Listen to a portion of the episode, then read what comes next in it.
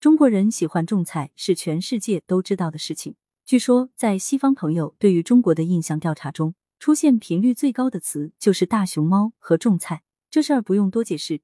因为中国人不仅善于把荒野变成菜地，把阳台变成菜园，甚至漂洋过海把菜园搬进耶鲁大学的校园。一些陪孩子读书的中国夫妇，硬是把校园中的荒草地开成了菜园。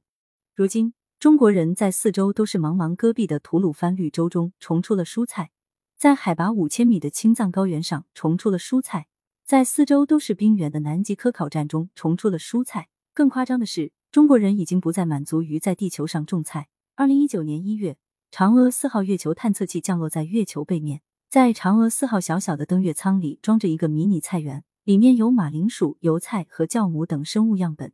中国人实现了人类首次月面的生物生长培育实验。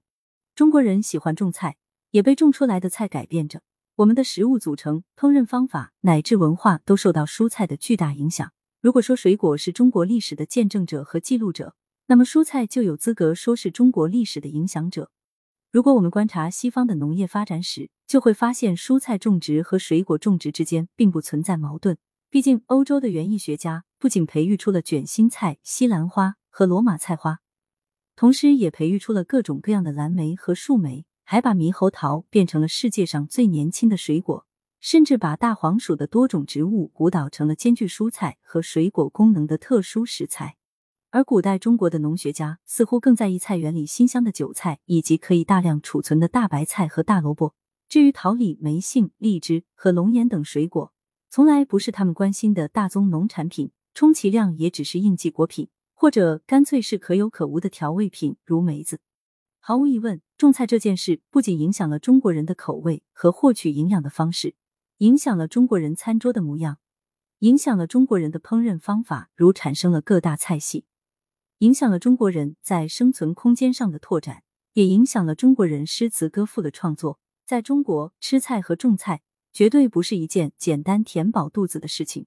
究竟是什么原因让古代中国人毅然决然把智慧和劳力用在了种菜上？中国式种菜与西方式种菜又有什么不同？中国人为何痴迷于种菜？这些都是特别值得探讨的问题。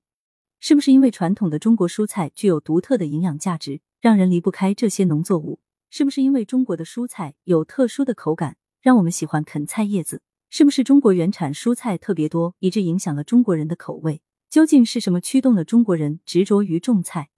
在中国食物蔬菜史话中，我将梳理自夏商周时期以来中国蔬菜的发展脉络，探寻蔬菜背后隐藏的力量，从中国蔬菜的种植历史中发掘和认识中国人利用开发自然资源并与自然和谐共存的秘密和伟大历程。